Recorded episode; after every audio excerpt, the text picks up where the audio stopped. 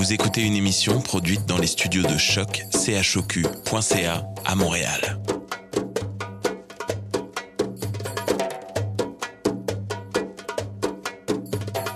Vous êtes tous les bienvenus à Radio Dodo, une radio internationale destinée aux tout petits enfants victimes des guerres. Radio Dodo est une initiative neutre et patronnée par la Commission canadienne pour l'UNESCO. أهلا وسهلا فيكم على راديو دودو إذاعة عالمية لأجل كل طفل عاش الحرب راديو دودو مبادرة حيادية تحت رعاية الهيئة الكندية لليونسكو Welcome to Radio Dodo, a radio station dedicated to all the children victim of war. Radio Dodo is neutral and patroned by the Canadian Commission of the UNESCO. Vous écoutez Radio Dodo. You're listening to Radio Dodo. Radio Dodo. Bonsoir les amis, bienvenue à Radio Dodo. Je m'appelle Alice et je suis très heureuse de vous retrouver. Ce soir, des créatures magiques ont envahi le studio. Je vais me dépêcher, sinon une fille va me voler mon micro. Le thème d'aujourd'hui est la créature fantastique. D'abord, l'artiste Marie-Chantal Perron nous récite le classique La Belle et la Bête. Ensuite, l'auteur Michel Marc Bouchard nous présente son conte La girafe sans cou. L'émission se termine avec une aventure de mon amie Dunia de Maria. Passez une très belle soirée. À la prochaine.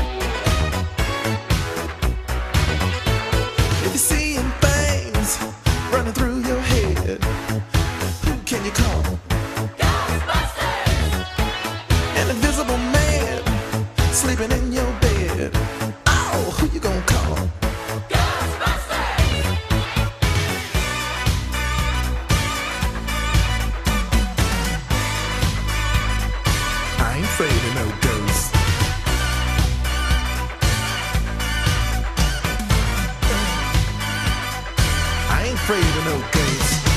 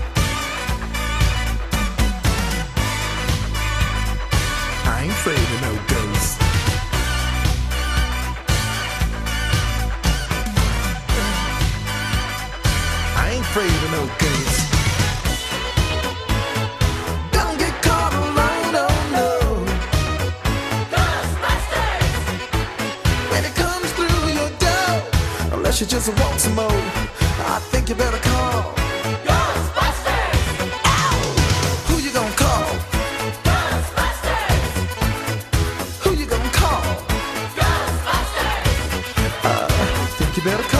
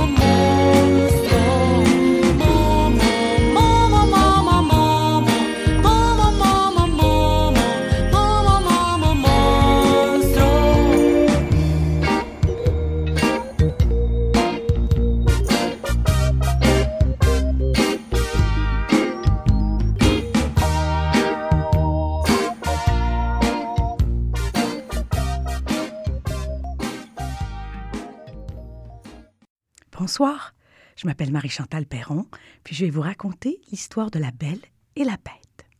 T'es prêt? On part. Il était une fois un riche marchand père de trois filles. Les deux aînées étaient des pestes qui ne pensaient qu'à faire la fête et à profiter de la fortune de leur père. La plus jeune était tellement jolie qu'on la nomma la belle. Elle était aussi bien plus gentille et bonne que ses sœurs. Un jour, son père perdit toute sa fortune. Lui et ses filles se retrouvèrent dans une petite maison de campagne. Les filles aînées voulurent se marier avec leurs amants, pensant que ceux-ci se moquaient de leur fortune, mais elles tombèrent de haut lorsqu'ils les laissèrent tomber. La belle, elle, ne se souciait pas de se marier ou de pleurer la fortune perdue, car elle savait que pleurer ne la ramènerait pas. Elle occupait donc ses journées à travailler dans la maison, faire à manger, lire et jouer du clavecin. Un matin, son père partit avec des marchandises qu'il voulait délivrer. Il demanda à ses filles si elles voulaient un cadeau. Les deux aînées ne se privèrent pas de lui demander monts et merveilles. Belle se contenta de demander une rose à son père. Mais sur le chemin du retour, l'homme se perdit dans la forêt. Il fut heureux de trouver un château qui semblait abandonné. Il entra dans l'enceinte et nourrit son cheval avant d'entrer dans le bâtiment. Il s'installa au coin du feu, résistant à l'envie de manger à la table qui était remplie de victuailles. Il attendit jusqu'à onze heures, mais personne ne vint. Il décida donc de se mettre à table et de manger. Il alla ensuite se mettre au lit remerciant le ciel pour son bon repas et pour cette hospitalité. En repartant, il vit un bosquet de roses et en coupa une. Instantanément, une bête horrible apparut devant lui. Elle lui dit qu'il était bien vilain de lui voler ses roses alors qu'il l'avait accueillie dans son château. La bête lui demanda de mourir pour payer sa faute, mais l'homme le supplia de ne pas le tuer car il avait trois filles. Le monstre accepta de lui laisser la vie sauve s'il lui apportait une de ses filles et qu'elle meure à sa place. Si aucune ne voulait prendre sa place, il devrait revenir dans les huit jours pour mourir. L'homme accepta, et la bête lui dit de partir avec un coffre qu'il pourrait remplir de ce qu'il voudrait. Le père rentra chez lui et expliqua la situation à ses filles. Belle accepta de prendre la place de son père, et ce, malgré le fait que ce dernier ne voulait pas la lui laisser. Il finit par accepter et la mena à la bête. Celui-ci les laissa passer une dernière nuit ensemble. La belle rêva qu'une femme lui disait que son action ne resterait pas sans compensation. Le lendemain, le père partit. Alors qu'elle visitait le château, Belle découvrit une pièce qui lui était destinée et qui comprenait une bibliothèque et un clavecin. Elle pensa alors que si la bête voulait la tuer, elle n'aurait pas tout fait ça pour elle. Elle eut raison. Le soir même, la bête vint lui proposer sa présence au dîner. Il lui dit qu'elle pouvait lui demander ce qu'elle voulait, qu'elle était la seule maîtresse des lieux. Bien que flattée, la belle ne voulut pas de ce titre. Tous deux parlèrent beaucoup, et la bête lui demanda si elle le trouvait laid. Sans mentir, Belle lui répondit que oui, mais que c'était un homme très gentil et qu'elle l'appréciait. Il lui dit qu'il n'avait pas beaucoup d'esprit, mais qu'il était gentil. Il lui demanda ensuite si elle voulait être sa femme. Mais la belle refusa. Triste, la bête s'en alla sans gronder, mais en soupirant. La belle se sentit coupable. Chaque soir à neuf heures, la bête revenait pour dîner avec elle, et chaque soir il lui posait la même question. Chaque soir ce fut la même réponse. La bête lui demanda ce qu'elle voulait. Elle lui dit que sa seule envie était de voir son père. Un grand miroir lui montra alors son père qui était malade de chagrin. Un soir, la bête lui demanda si elle allait rester pour toujours avec lui. Mais Belle lui dit qu'elle aimerait beaucoup revoir son père. Dans sa bonté, la bête lui dit qu'elle pourrait le voir pendant huit jours et que quand elle voudrait rentrer, elle n'aurait qu'à déposer sa bague sur sa table de nuit. Mais si elle restait plus longtemps, la bête en mourrait de chagrin. La bête lui offrit une robe et Belle partit vers son père. Lorsqu'elle arriva, son père fut si heureux qu'il appela les deux sœurs pour qu'elles viennent. Toutes deux étaient mariées, mais tristes, et voulurent jouer un mauvais tour à Belle pour qu'elle reste plus que huit jours. Triste d'avoir laissé la bête à son chagrin, Belle rentra au château et trouva la bête allongée sur le sol. Elle vint vers la bête et lui avoua son amour, même si elle n'était pas belle à regarder et qu'elle n'avait pas beaucoup d'esprit. Alors, des musiques se firent entendre et des feux d'artifice se lancèrent partout. Quand la belle regarda à nouveau la bête, elle avait été changée en un prince qui lui expliqua avoir été maudit par une sorcière, cachant sa beauté et lui interdisant d'utiliser son esprit. Seule une personne capable de passer au-dessus de cela pourrait briser le charme. La sorcière apparut, ainsi que le père et les sœurs de la belle. Elle lui dit que son cœur était pur, mais que par contre celui de ses sœurs ne l'était pas, qu'elle serait changée en pierre tout en étant consciente et qu'elle devrait voir son bonheur sans pouvoir le vivre, et ce, jusqu'à ce qu'elle se rende compte de leurs erreurs. C'était la belle et la bête. Bonne nuit.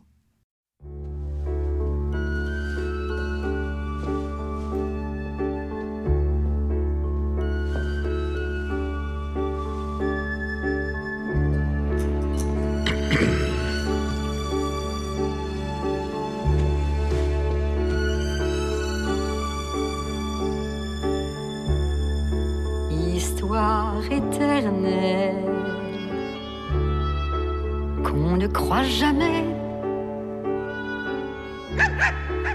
de deux inconnus qu'un geste imprévu rapproche en secret.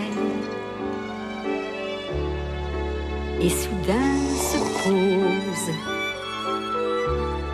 sur leur cœur en fête un papillon rose, un rien, pas grand-chose, une fleur offerte.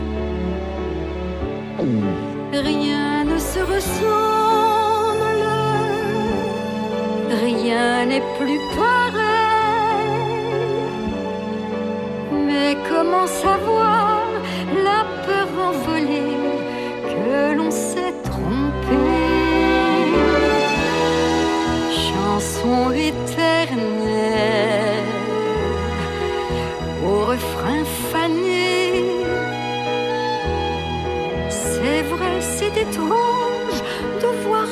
change sans même y penser.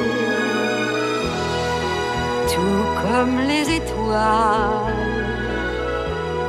s'éteignent en cachette, l'histoire éternelle touche de son aile la belle et la bête. L'histoire éternelle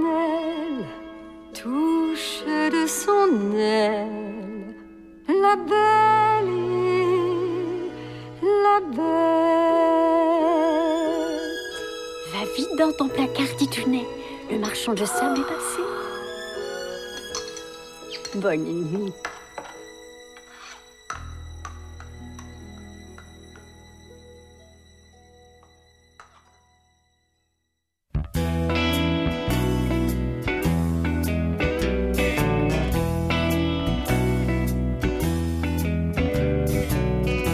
Sorcière de minuit qui a cassé ma pendule.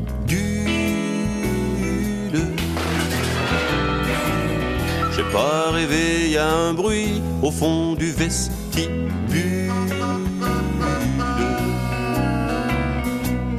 Et me voilà réveillé dans mon petit oreiller. Ah si j'étais Superman, Superman. Je lui balancerai mon nounours dans les jambes et mon oreiller sur la tête. Je la pousserai dans l'escalier, ça serait sa fête. Je la pousserai dans l'escalier, ça serait sa fête. C'est la sorcière de minuit qui a fait craquer l'armoire. J'ai pas rêvé, y un bruit là-bas dans la nuit noire. Et me voilà réveillé dans mon petit oreiller. Ah si j'étais Superman, Superman. Je l'attraperai par le bout du nez, il est tordu, aussi tordu que ses guiboles. Elle pourrait plus m'embêter la vieille casserole. Elle pourrait plus m'embêter la vieille casserole. C'est la sorcière de minuit qui est repartie bien vite. Sur son vieux balai de riz, je l'ai vu prendre la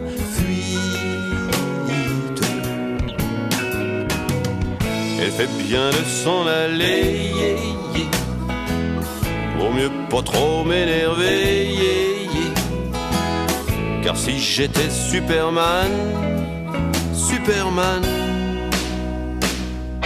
lui aurais bien enfoncé son chapeau pointu Et cassé son balai sur la tête. Elle aurait fini comme un vieux sac dans une brouette. Elle aurait fini comme un vieux sac dans une brouette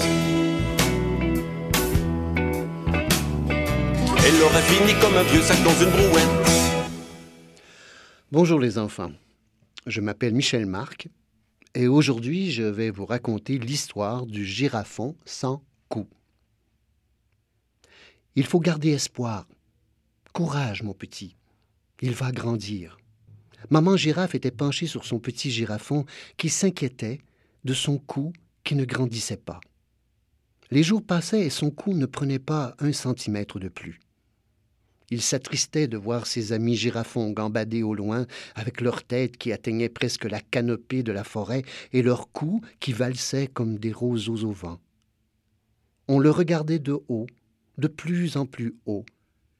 Il faut garder espoir, courage, mon petit, il va grandir ton cou. Les vilaines langues, car il y en avait, disaient qu'il n'était pas une vraie girafe. Qu'il était sûrement un espion, peut-être même un cheval, qui portait un costume de couleur jaune fauve avec des taches rousses. Tous ces commentaires en ajoutaient à son malheur, et sa mère se penchait encore sur lui. Il faut garder espoir, courage. Ses oncles et ses tantes, ses frères et ses sœurs, ses cousins et ses cousines, tous devaient se pencher sur lui pour le réconforter.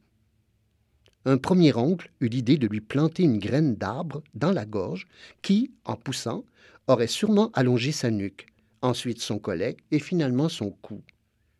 Mais que serait-il advenu des branches? Aurait-elle poussé dans sa gorge dans toutes les directions, lui donnant un air d'hérisson? Un deuxième oncle eut l'idée de lui attacher une corde à la queue, une autre à son petit cou, et placer des groupes tirant sur chacune des cordes jusqu'à ce que son cou débloque. Mais vous allez le déchirer s'exclama la mère. Finalement, un troisième oncle proposa de lui faire avaler une échelle. Ouais, une échelle. Une longue échelle. Un coup en escalier où les oiseaux pourraient venir se poser. Mais le pauvre girafon s'étouffa dès la première marche. Intrigués par l'existence du girafon sans cou, les girafes des territoires voisins vinrent assouvir leur appétit de curiosité en lui rendant visite.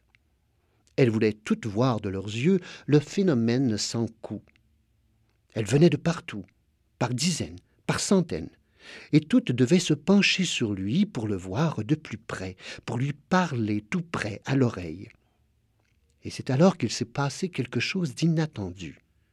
Comme il était indélicat et impoli de lui parler de son petit cou, toutes se mirent à lui parler de ses autres attributs. Une vieille girafe lui dit Ah, tu as des yeux extraordinaires. C'est vrai que le girafon sans cou avait des yeux extraordinaires. Les cils de ses yeux battaient comme les ailes d'un papillon. Un autre lui dit T'as les plus belles oreilles du monde. Ça aussi, c'était vrai. Des oreilles douces comme de la peluche. Et un autre encore tes jambes sont si élégantes. Oui, le girafon avait des jambes fines comme les tiges d'une fleur. Les autres girafons, ceux qu'il avait toujours regardés avec moquerie, auraient bien aimé recevoir autant de compliments, autant d'attention et autant de tendresse. Ils auraient bien aimé que toutes les girafes du monde se penchent sur eux avec chaleur, comme elles le faisaient pour le girafon sans cou. Depuis ce temps, le petit girafon sans cou est devenu le girafon aux yeux extraordinaires, le girafon aux plus belles oreilles de la terre, le girafon aux jambes élégantes. On vanta sa beauté dans tous les pays et on oublia qu'il n'avait pas de cou. La girafe, la girafe est une demoiselle la qui pique-nique, qui pique-nique dans un petit coin d'Afrique.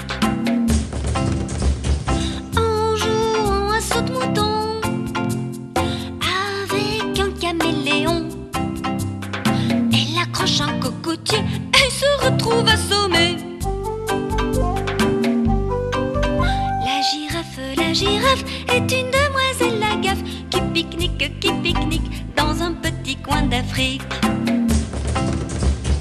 Dans les poches de son pyjama, on y trouve n'importe quoi. J'y ai vu trois Wistiti qui mangeaient des spaghettis. La girafe, la girafe est une demoiselle la gaffe qui pique-nique, qui pique-nique dans un petit coin d'Afrique. Un jour à une réception, elle se fait un beau chignon. Puis elle installe tout en haut une famille de crapauds.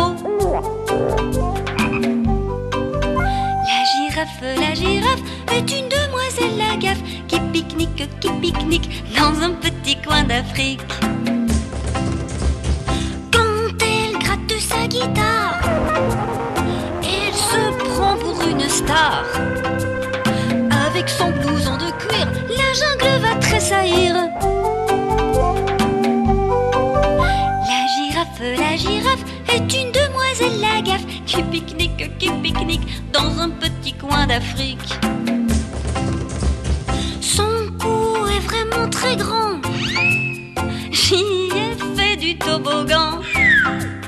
Mais ça glissait tellement vite que j'avais les fesses toutes cuites. La girafe, la girafe est une demoiselle la gaffe qui pique-nique, qui pique-nique dans un petit coin d'Afrique. La girafe, la girafe est une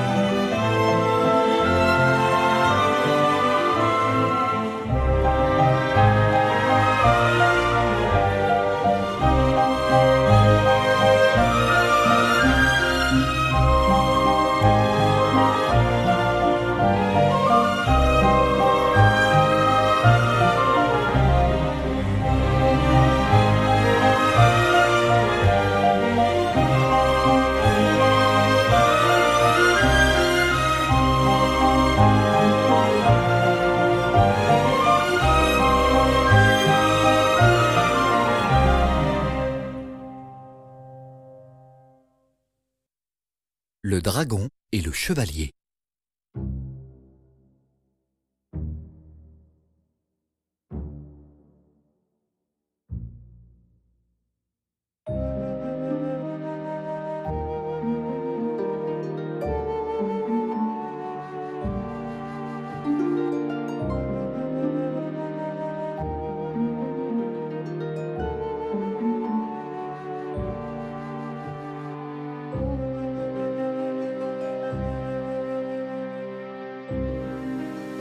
Hazel est un tout petit dragon, timide et maigrichon.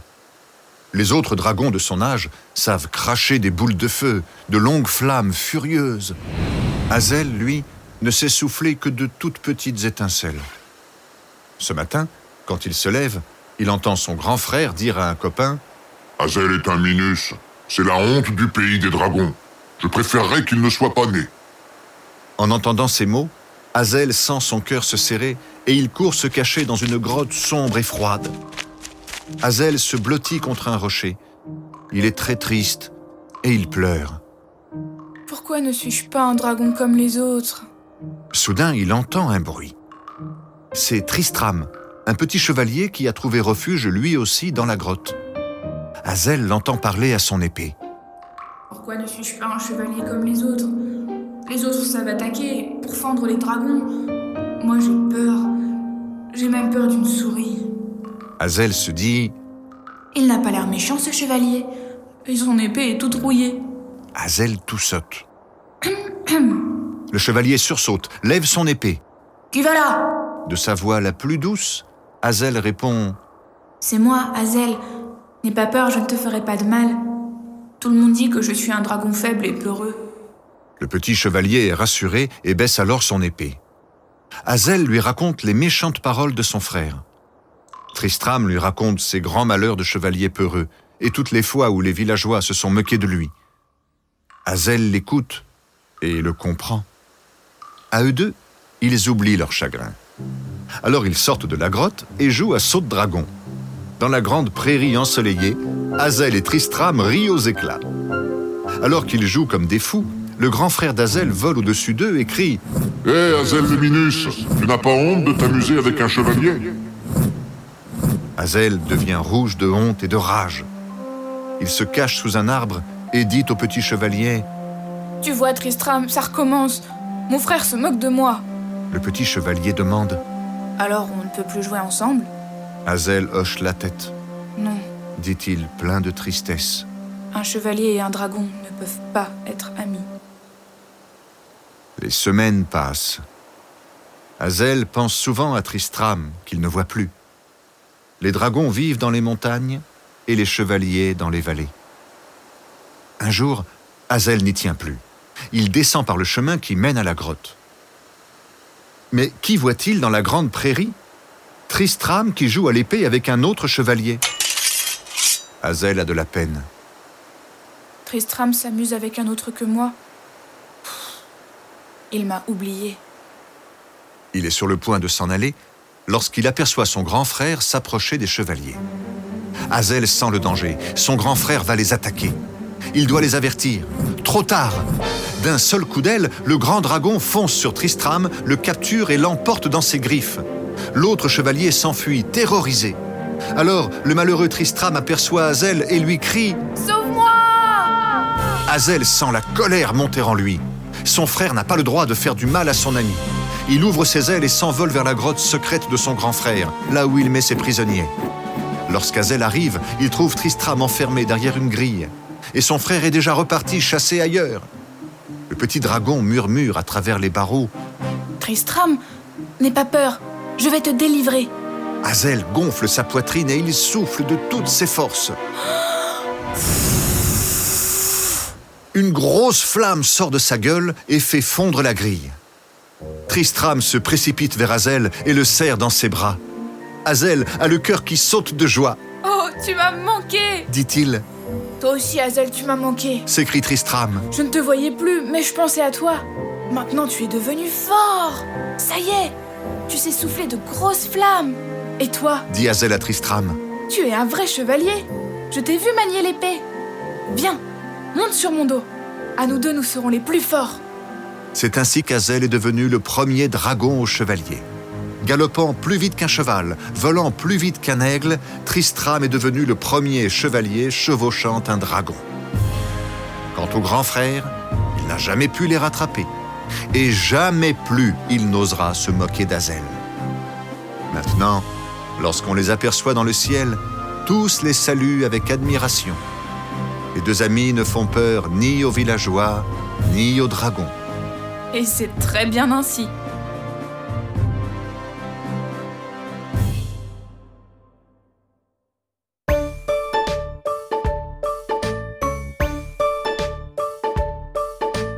Hey, you, boo. Did you hear that sound? Is it a monster that I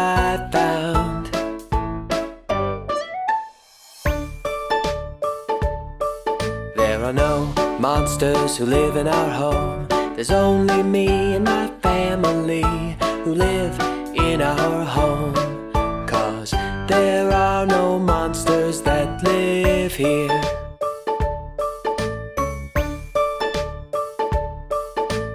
Hey, you, boo. Did you hear that sound? Is it a monster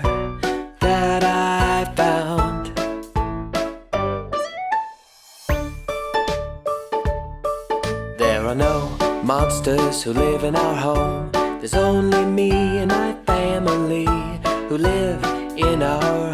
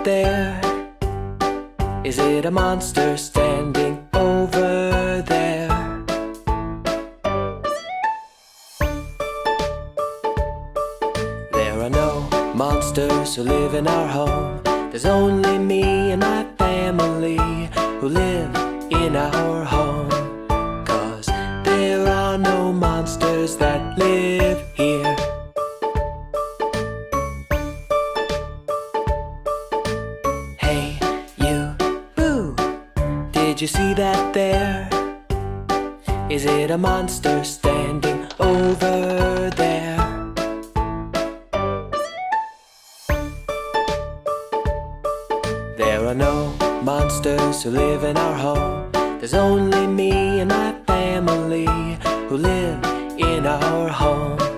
Cause there are no monsters that live here.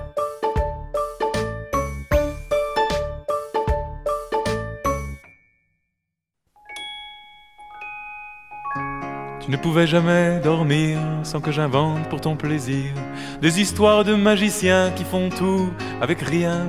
Et j'inventais pour que tu dormes dans la chambre les soirs de pluie des crocodiles en haut de forme et des grenouilles en queue de pie. Et des fées à n'en plus finir. Et des fées à n'en plus finir. Il y avait la fée aux yeux mauves que l'on regarde et qui se sauve. Et la fée des vents de la nuit que l'on appelle mais qui s'enfuit.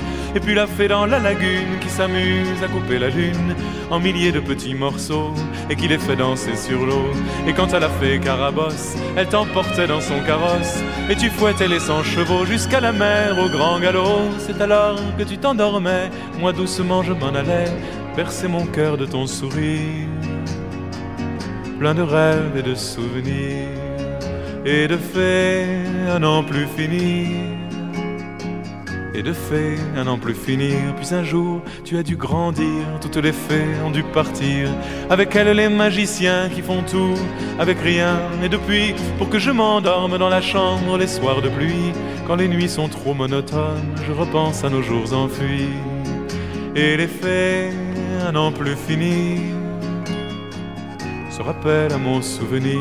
Il y avait la fée aux yeux mauves que l'on regarde et qui se sauve, et la fée des vents de la nuit que l'on appelle mais qui s'enfuit, et puis la fée dans la lagune qui s'amuse à couper la lune en milliers de petits morceaux et qui les fait danser sur l'eau. Et quant à la fée Carabosse, elle est partie dans son carrosse, elle a fouetté les cent chevaux jusqu'à la mer au grand galop. Les enfants, c'est fait pour grandir, pour s'en aller vers l'avenir, en laissant derrière eux des rires plein de rêves et de souvenirs et des faits à n'en plus finir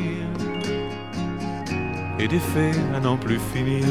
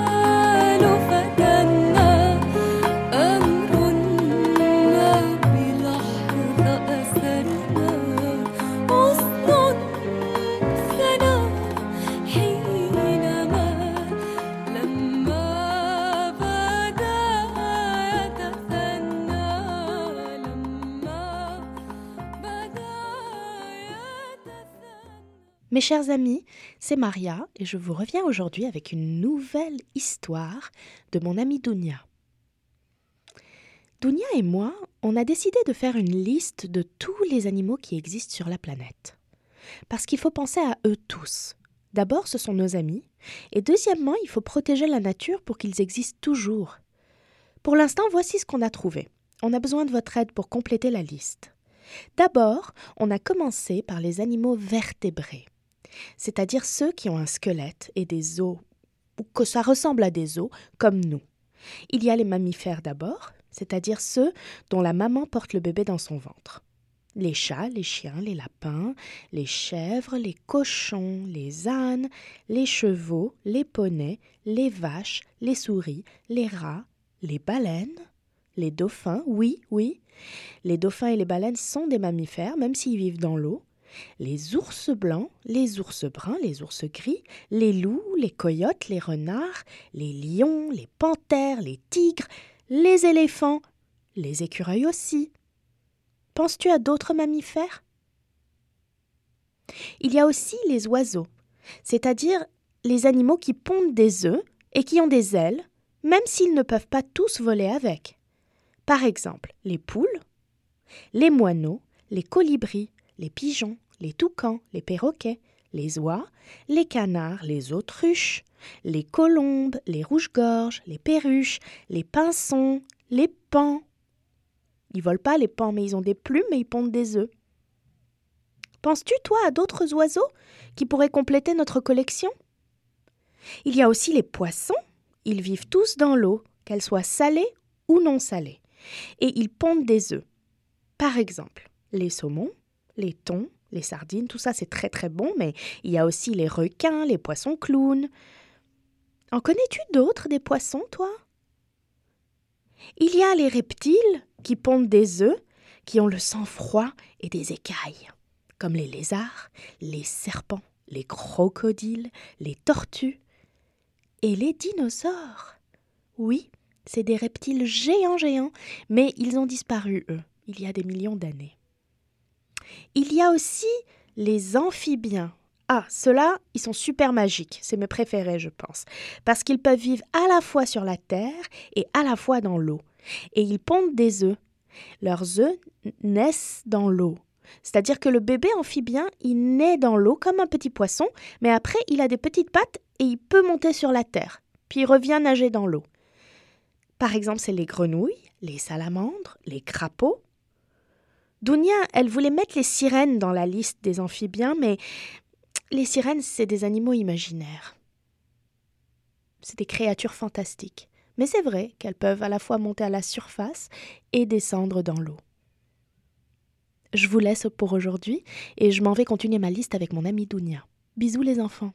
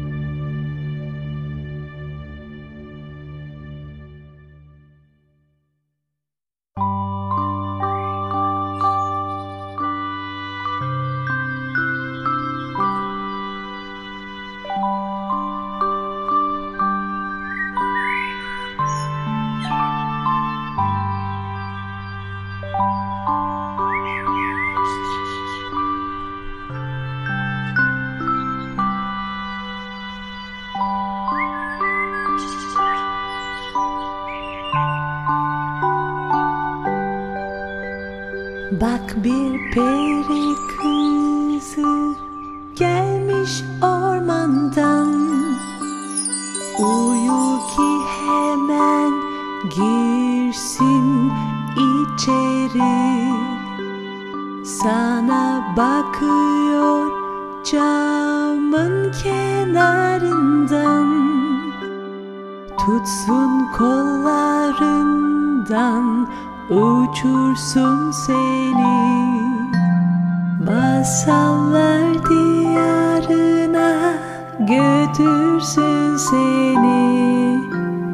Orada seni bekliyor çizmeli kedi.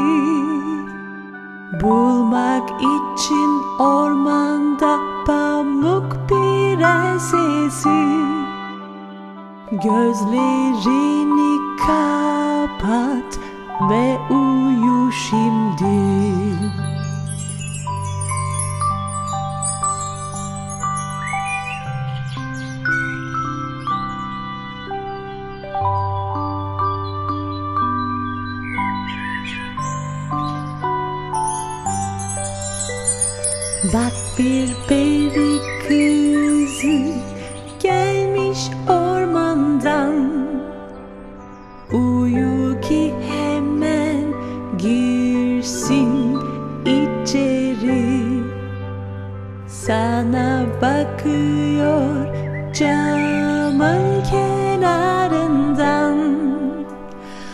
Tutsun kollarından uçursun seni.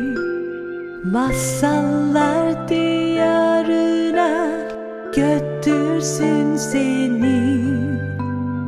Orada seni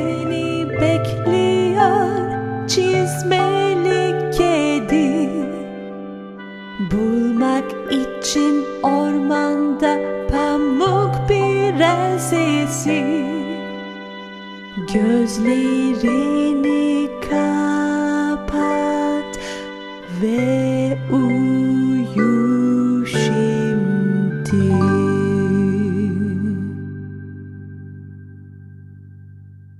déjà le moment de se quitter.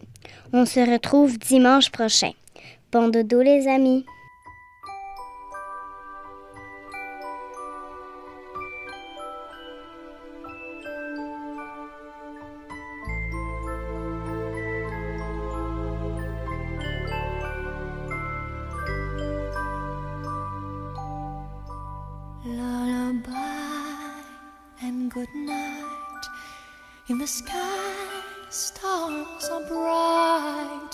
Your head, flowers gay.